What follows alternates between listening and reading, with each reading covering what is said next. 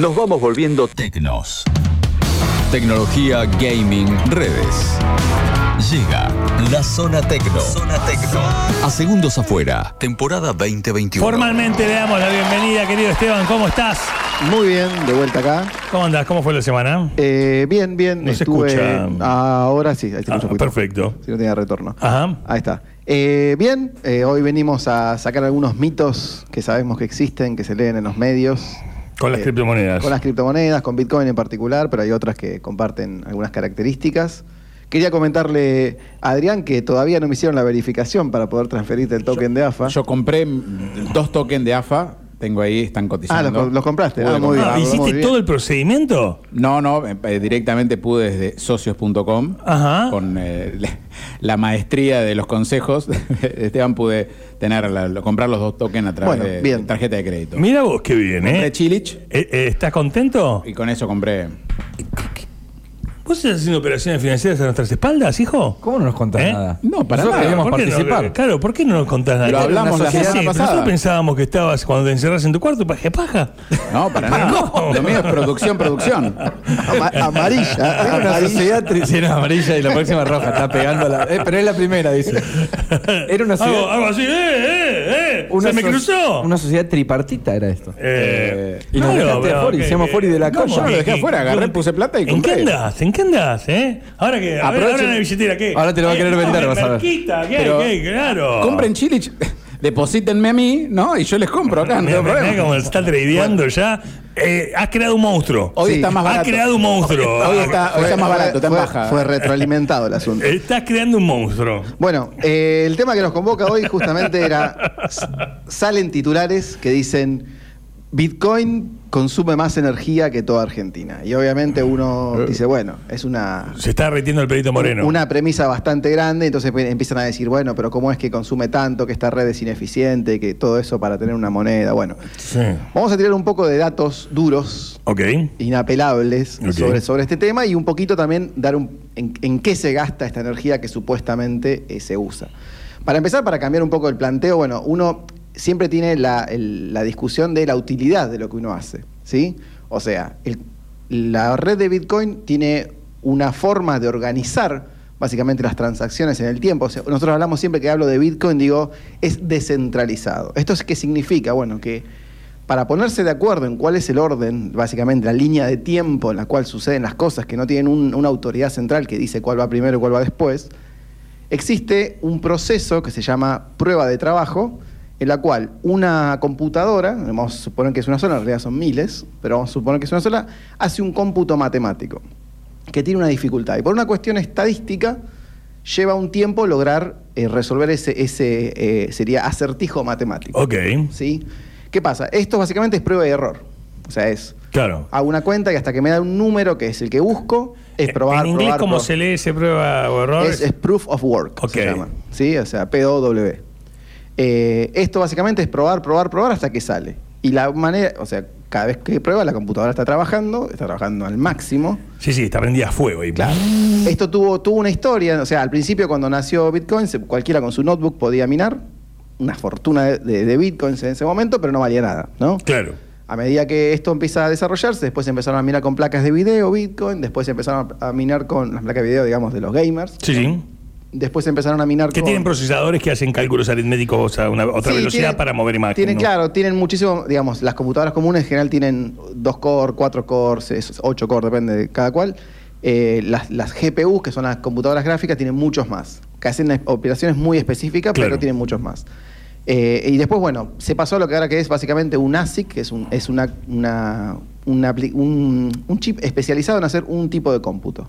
Y en este caso es el tipo de cómputo que se usa para Bitcoin. Claro. Hoy los mineros de Bitcoin son exclusivamente ASICs, que se llama. Ya no se mina más con GPU ni con una notebook porque básicamente no te sirve. Es un aparatejo que compras y listo. Sí, sí, sí, ¿Qué forma tiene? ¿Cómo es? Es como una fuente, como un gabinete de una PC, un poco más chico.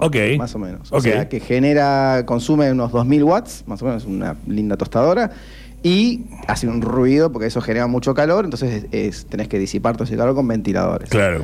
Y obviamente no es que vos, una persona podría comprar uno y ponerlo en un rincón de su casa. De hecho, hoy leí una noticia donde hay una pileta que está climatizada con el calor que genera una granja de mineros de Bitcoin. Claro. Eh, al principio se, se miraba en distintos lugares, pero vamos a llegar a eso, a, la- a lo que voy. Eh, ¿Qué pasa con esto del consumo de energía? Es cierto que la red de Bitcoin, o sea, a este, a este mito que dice, la red de Bitcoin consume más energía que, eh, que la República Argentina. Primero que hay que separar el concepto de energía de electricidad. O sea, no, la electricidad no es la única fuente de energía, ¿sí? Bien. En general se, se mezclan, pero no es, no es, lo, no es lo mismo. Es cierto. Después, eh, es cierto que el consumo de la red de, digamos, Argentina creo que tiene unos 70 y pico terawatts al año, ¿sí? De consumo de- de- de electricidad. Y Bitcoin consume un poco más que eso. De hecho, acá tengo, déjame que lo busco en el gráfico. Ajá. ¿Cuánto está en este momento? En el mundo. Sí. Actualmente la red de Bitcoin consume unos 350 terawatts, ¿sí? Al año. Cuatro, al veces año. y media de lo que consume Argentina. Más o menos. Pero, ¿qué pasa? La comparación siempre es un poco de peras y, y- y bananas, como dice el dicho, o peras y manzanas. Claro. Así es el dicho en realidad.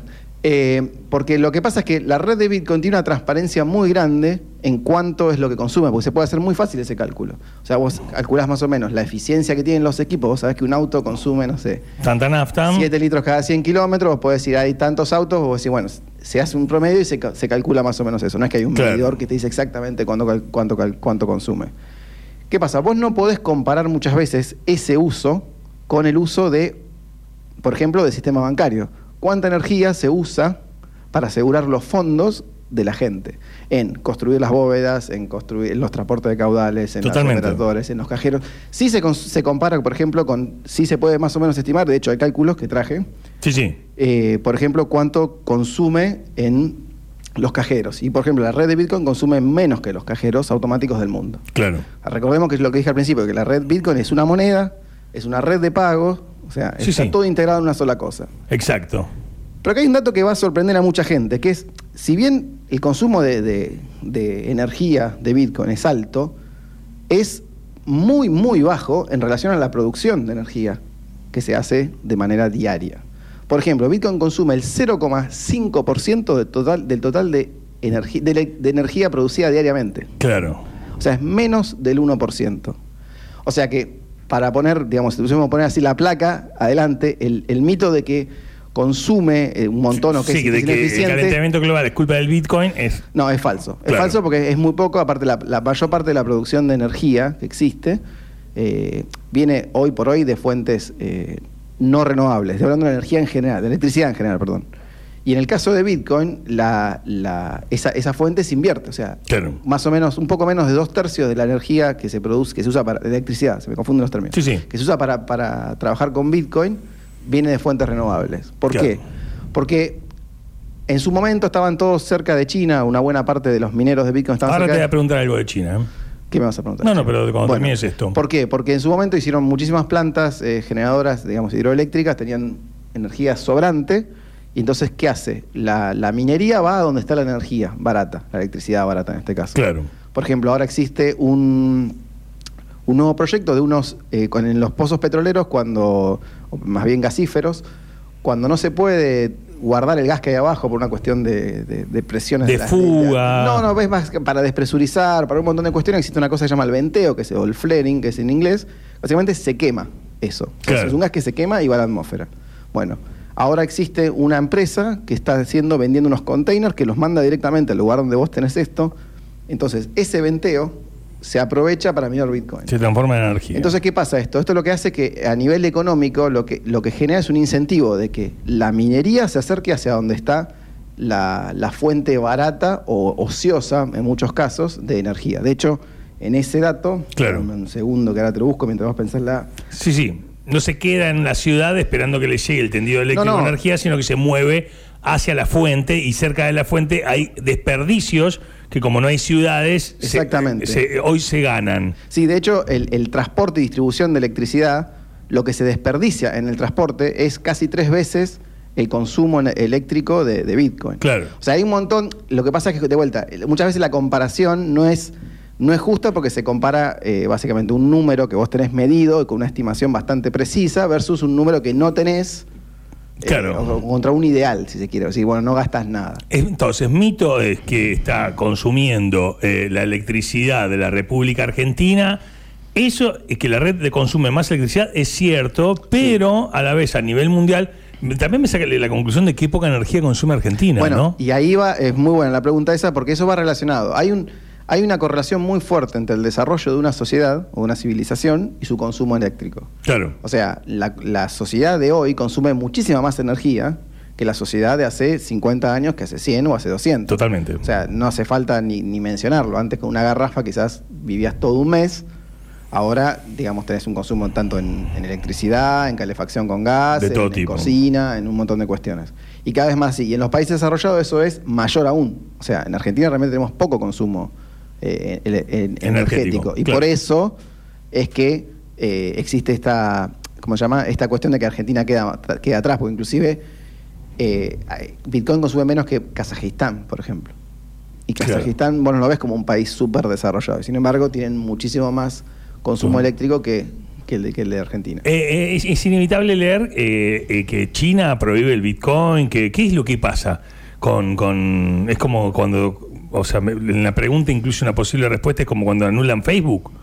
Eh, los chinos tienen su propio Facebook, ¿no? Eh, sí, los chinos eh, viven atrás de lo que llama una, una especie de muralla o el gran firewall que le dicen que básicamente están atrás, tienen su eh, suerte de internet propia, ¿sí? como que no tiene una censura al contenido de afuera, básicamente, porque no- China es, es un régimen Una, ver- una verdadera burbuja. Claro, entonces, eh, pero ¿qué pasa? Pero también tienen una, una, si se quiere, un grupo de personas que son emprendedoras que tiene este mix entre un capitalismo, economía de mercado y un totalitarismo, básicamente. Está esa cosa así media mezclada. Entonces hay gente que produce capital, que tiene ganancias y que quiere disponer de esas ganancias en la moneda que ellos quieran. Sí. Entonces, como pasa en el resto del mundo. es una amenaza para el régimen chino tremendo. Sí, es una amenaza, una amenaza para la moneda de ellos, básicamente, porque les permite disponer de sus ganancias sin depender de lo que decía el gobierno. O sea, es, es el Bitcoin en ese sentido es viene a ser lo que lo que Viene el chinito y dice, me compro 10 pesos panda. Y tiene el dinero para hacerlo. Claro, puede no, puede hacer lo que quiera, o sea, puede moverlo, puede usarlo de remesa, puede viajar con eso, si puede viajar, digamos, no, no todos los chinos pueden viajar. Claro. Eh, entonces, esto le da, le da libertad, y es una herramienta de libertad, en definitiva. Y por eso muchas veces se prohíbe, porque es, es como acá. ¿Por qué prohíben el dólar acá? Bueno, acá porque son unos analfabetos en general, pero Pero, ¿Tenemos hasta las 4? No, no necesita más, sino ya empieza contra. Bueno, pero quiero decir, eh, lo importante es que, mirá lo que pasó justo con, con esto de, de- Vamos a usar un poquito el ejemplo de, de esta red que usaba Adrián de, de los chiles, el- del AFA. Mira, ya su Yo- lenguaje yo corporal yo es, es, es, eh, yo quería- yo es- quería- está empoderado Es un sobre, empresario, su- es un sobre sus empresario. chilis. Yo está quería- empoderado sobre. Yo quería enviarle a él y para eso tuve que sacarme otra selfie con, otro- con, mi- con el pasaporte, identificarme y todavía no me lo aprobaron. Y esto lo hice el viernes. ¿sí? ¿Qué pasa? En Bitcoin no tenés ese tipo de cosas. Vos no tenés que pedir permiso para usar Bitcoin. O sea, vos simplemente te sumás a la red con una herramienta y te conectas a Internet. Obviamente los chinos no tienen acceso irrestricto a Internet, pero existen las VPNs que te dan el mismo acceso que eh, estar conectado desde Alemania, de España, donde vos quieras. O Argentina mismo. Y además existe, bueno, esto obviamente no está en China, pero existe un proyecto, por ejemplo, que es que permite acceder a Internet directamente por conexión satelital sin pasar por Internet. O sea, vos te compras un aparato y usás eh, básicamente esta red que no es Internet para transmitir las transacciones a la red de Bitcoin. Porque, bueno, es un poco más técnico el asunto, pero una transacción de Bitcoin vos la podés tener firmada y llevarla en el bolsillo como quien tiene un cheque firmado. Y Claro. cuando vos llegás a otro lado, la podés, si querés, inclusive mandar a la red como quien deposita un cheque. Sí, sí. O sea, internamente tiene esa capacidad Bitcoin, digamos, de, de que vos podés tener eso. Eh, pero bueno, vos decías, ¿qué pasa cuando.? Bueno, es una prohibición más de las tantas que hubo y de las tantas que va a haber. ¿Hace que se va a acabar el Bitcoin en el mundo? ¿Un mito o una creencia? ¿O que peligra el precio? O... Ah, bueno, el precio es, es siempre fluctuante a este tipo de cosas. eh, pasa siempre, pasó un montón de veces y pasó ahora. Y pasará. Y pasará, lo bueno es que yo, por lo menos lo que yo veo es que cada vez pasa, digamos, impacta menos en el precio.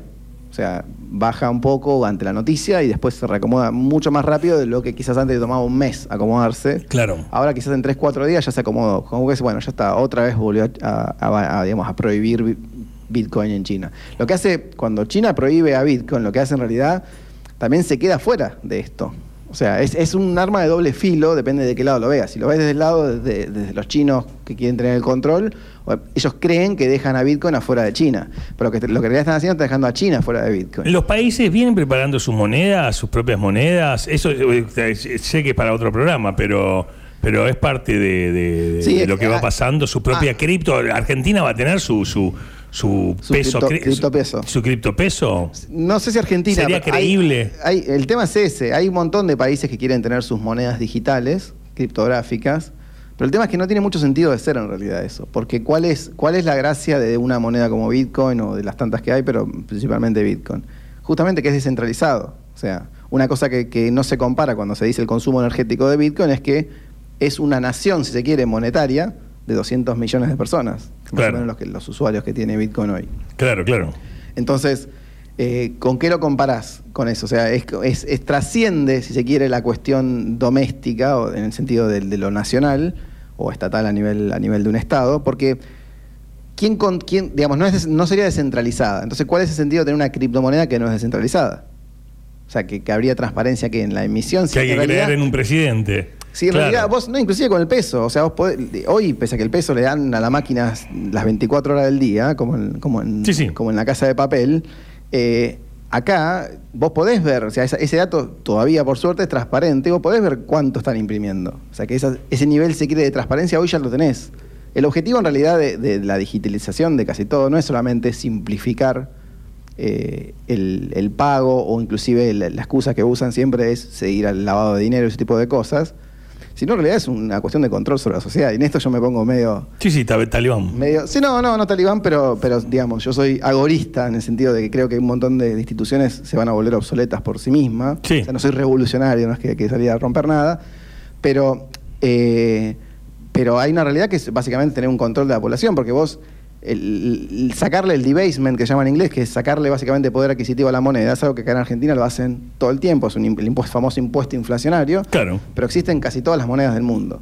O sea, y con, y con Bitcoin vos no tenés ese debasement. Obviamente después el precio fluctúa, tiene un montón de cuestiones, pero a vos no, nadie te puede sacar ese valor simplemente por imprimir de más y que vos te enteres. En Twitter, arroba EAM Plus. EAM Plus, Sí. este, eh, directamente donde vos haces publicaciones todo el tiempo. ¿Cómo te contactan de la forma adecuada? ¿Es a través de Twitter? Sí, yo uso principalmente Twitter, porque el otro día, el otro día pasaste lo de, lo de Instagram, pero yo Instagram lo tengo más para cosas personales y qué sé yo. Claro, ¿no? tampoco lo uso mucho. Claro. Eh, y sí, Twitter sí, ahí hablamos. En Facebook, eh, tampoco. No, No, en Facebook Eh, está el grupo este que hablamos el otra vez, que está, que Sí, escondido, así que Sí, sí. en todo Eh, caso lo ponemos. a- arroba EAM Plus. Sí, así como suena, Ian Plus. Fantástico. Eh, quería mandar un agradecimiento a Julián, eh, uno, un Julián Drangonch, que es uno, no sé si se acuerdan que hace unos años vino la Bitcoineta en Ecochea. Sí, claro. Bueno, él es un ingeniero eléctrico que me estuvo pasando un poco de, de data para esto. ¿Cómo está la Bitcoin neta? Él, eh, Está en camino a El Salvador. Mira vos, Salió directamente. de viaje a- ahora en noviembre está la, la BitConf en, Salva- en El Salvador y se fue para allá. La segunda Bitcoineta, porque la primera chocó, la rompieron. ¿En serio?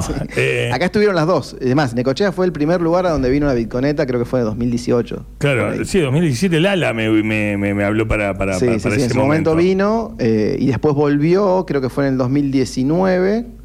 Eh, ya era otra. ya era otra y vinieron, y vinieron, estuvieron dando una charla en la Y ahora en el, en Salvador van a mm, este justamente hacer una conferencia de Bitcoin. Sí, la, la BitConf es la conferencia que se hace todos los años. Es una conferencia que se viene haciendo creo que desde el 2013, organizada por gente, inclusive muchos argentinos. Eh, está bueno. Esto, esta vez, como otras veces, va a poder seguirse online. Eh, está muy bueno, la verdad que para, para aprender cosas nuevas. Una maravilla, eh, muchas gracias. Esteban Maríncolo hoy nuevamente nos ha metido un rato en este mundo cripto, zona tecno del aire de K2.